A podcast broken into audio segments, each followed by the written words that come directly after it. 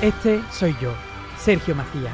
Sergio Macías se convierte en el joven más exitoso del país. Y mi vida es maravillosa. A ver, Sergio, esto no es creíble. Que a ti te falta calle. Joder, que yo el primer día y no me dejáis meterle a esto un poquito de fantasía, un poquito de nada. Que sí que vale, que me falta calle. Pero bueno, al menos ahora vamos a sacarle provecho. Me falta calle, tú ponlo así, donde tú escuchas podcast lo ponéis, me falta calle. Y salgo yo, con todo este tinglado. Ya está, ¿no? Vale. Mocatriz.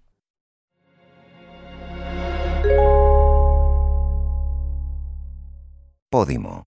Las mejores historias en audio. Esto es Caso Criminal. Los casos criminales más sorprendentes e inquietantes en exclusiva en Podimo.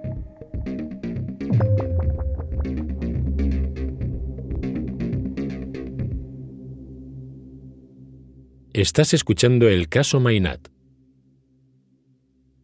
Todos los datos recogidos en este podcast han sido publicados por medios de comunicación y en sentencias judiciales. Episodio 1. El crimen.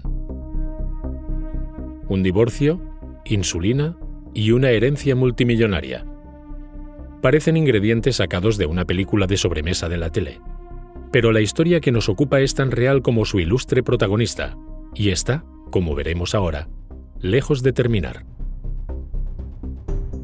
El caso Mainat estalló el 1 de octubre de 2020, cuando se hizo público que Ángela Dobrovolsky, de 37 años, había sido acusada de tratar presuntamente de asesinar a su marido, el multimillonario productor Josep María Mainat, inyectándole insulina mientras dormía.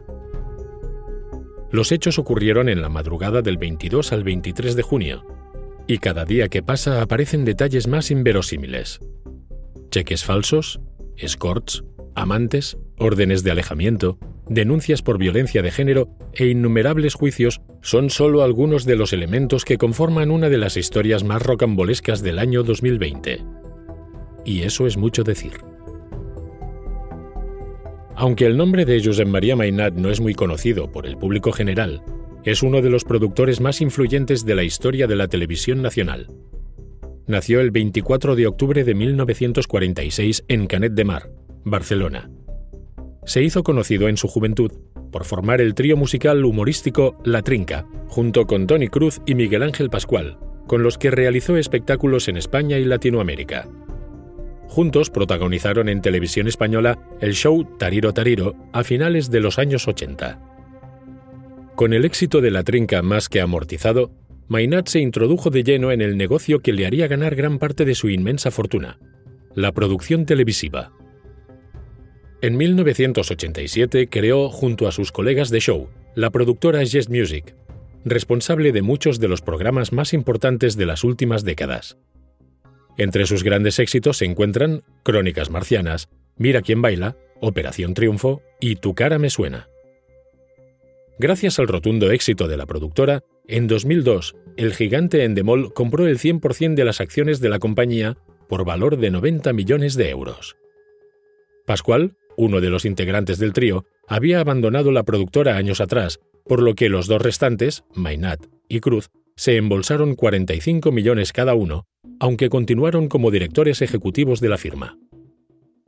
Tras dar el gran pelotazo de su vida, decidió adoptar un perfil bajo, los focos se los llevaba su entonces mujer, la actriz Rosa María Sardá, fallecida en junio del pasado año y con la que el productor tuvo a su primer hijo, Paul.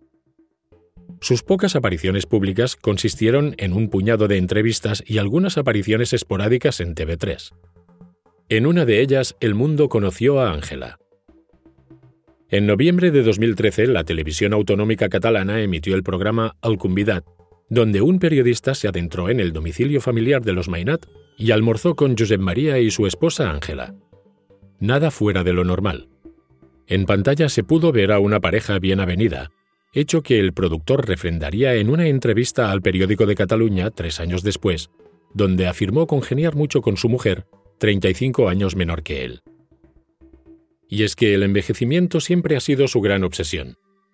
Desde hace más de dos décadas, su obsesión por tratamientos pioneros y experimentales para alargar la vida es más que conocida. Tanto que trató en su día de montar su propia clínica antiedad en España y viaja habitualmente al extranjero para someterse a terapias de rejuvenecimiento. De hecho, en todas sus entrevistas insiste en que su meta es llegar a vivir 120 años como mínimo. A pesar de ser diabético y haber superado un duro cáncer, por el que perdió gran parte de su estómago, el antiguo integrante de la trinca confía ciegamente en el avance de la medicina para hacerlo posible. Llegó incluso a escribir un libro de divulgación científica llamado Ciencia Optimista, y presume de llevar una vida sana y activa para mantenerse joven. Ángela comparte la pasión de su marido por las técnicas antiedad. De hecho, según confesó Maynard en una de sus entrevistas, su mujer, que actualmente cursa sexto de medicina, comenzó la carrera con la intención de especializarse en este tipo de técnicas. Además, tenían la costumbre de llevar a cabo juntos los mismos tratamientos contra el envejecimiento. Esto se convertiría en el principal argumento de Ángela para refutar la acusación de intento de asesinato de los Mossus que pesa sobre ella. A pesar de sus pasiones compartidas, la relación entre ellos empeoró y comenzó un distanciamiento sobre el que existen versiones paralelas. Mientras que Josep María Mainat mantiene que estaban separados desde hacía un año, Ángela asegura que seguían juntos y que incluso acudían regularmente a terapia de pareja. El entorno de Mainat afirma que éste temía por la seguridad de sus hijos a causa de las adicciones de su esposa y que por este motivo instaló las cámaras de seguridad en su domicilio. Ella lo niega. Según la hipótesis que manejan los Mossos, Ángela se enteró en junio de que Mainat estaba iniciando los trámites del divorcio lo que la alejaría para siempre de la herencia multimillonaria de su marido. Unos días después, la madrugada del 22 al 23 de junio, tuvo lugar el presunto intento de asesinato. Ángela Dobrovolsky acudió al domicilio familiar a cenar con su todavía marido y sus hijos. La velada transcurrió con normalidad hasta que la pareja se fue a dormir. Supuestamente, al estar separados, ella tenía que dormir en una habitación distinta a la de él, pero no fue eso lo que pasó. Según contó el productor, su todavía esposa le inyectó vitaminas como parte de una terapia antiedad antes de irse a la cama. No era la primera vez que ésta le inyectaba sustancias como parte de este tipo de tratamientos, así que no tenía motivos para sospechar nada fuera de lo común. Pero la noche no había hecho más que empezar. Poco después, mientras Josep María Mainat dormía, Ángela Dobrovolsky estaba en vela. Según demostraron las cámaras de seguridad, la esposa del productor llegó a entrar hasta en 13 ocasiones al dormitorio de su esposo. ¿Por qué motivo? El millonario productor padece, desde hace muchos años, de diabetes, aunque siempre ha tenido la enfermedad bajo control. De hecho, no necesita insulina para mantener a raya la dolencia, por lo que es imposible encontrar esa sustancia en su domicilio. Si aquel día había una sola gota de insulina en casa de Mainat, alguien la había traído de fuera.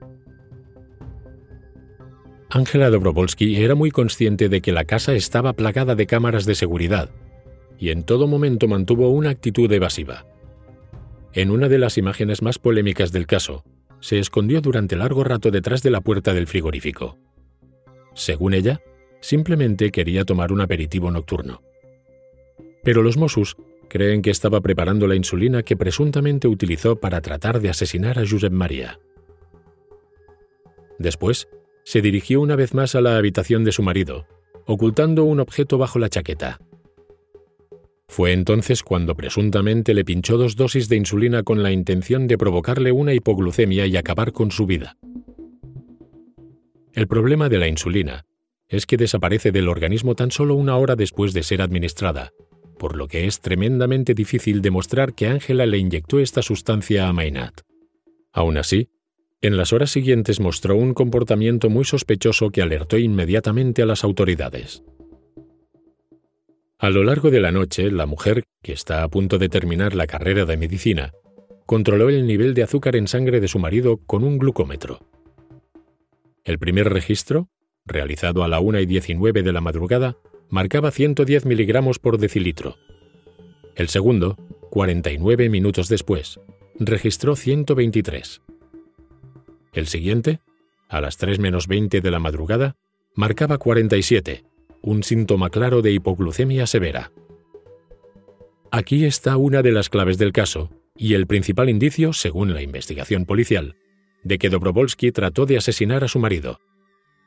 Desde que se enteró de la grave condición en la que ya se encontraba Mainat, tardó casi media hora en llamar a emergencias.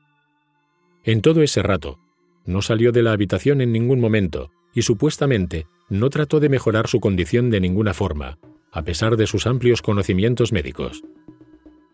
La actitud de Ángela mientras estaba al teléfono con los servicios de emergencias también levantó sospechas. Ante la clara hipoglucemia de su marido, los especialistas le indicaron que tenía que proporcionarle azúcar lo antes posible, pero ella indicó, para sorpresa de todos, que no había nada en el domicilio. En los minutos siguientes, la vida de Josep María Mainat corrió un serio peligro. Tras la llegada de los servicios de emergencia a la casa, a las 3 y 35 de la madrugada, se le realizó otra medición con el glucómetro que arrojó un resultado de 10 miligramos por decilitro. El productor estaba al borde del coma. Los Mossos también indican que, ya con emergencias en la casa, la mujer no hizo nada para tratar de ayudar a su marido, y que de nuevo insistió en que no había nada de azúcar en el hogar. Tuvo que ser la hija mayor de la pareja, de 8 años de edad, la que le llevó a su padre algo de helado que había en el congelador, y también dos latas de Coca-Cola, a petición de los médicos.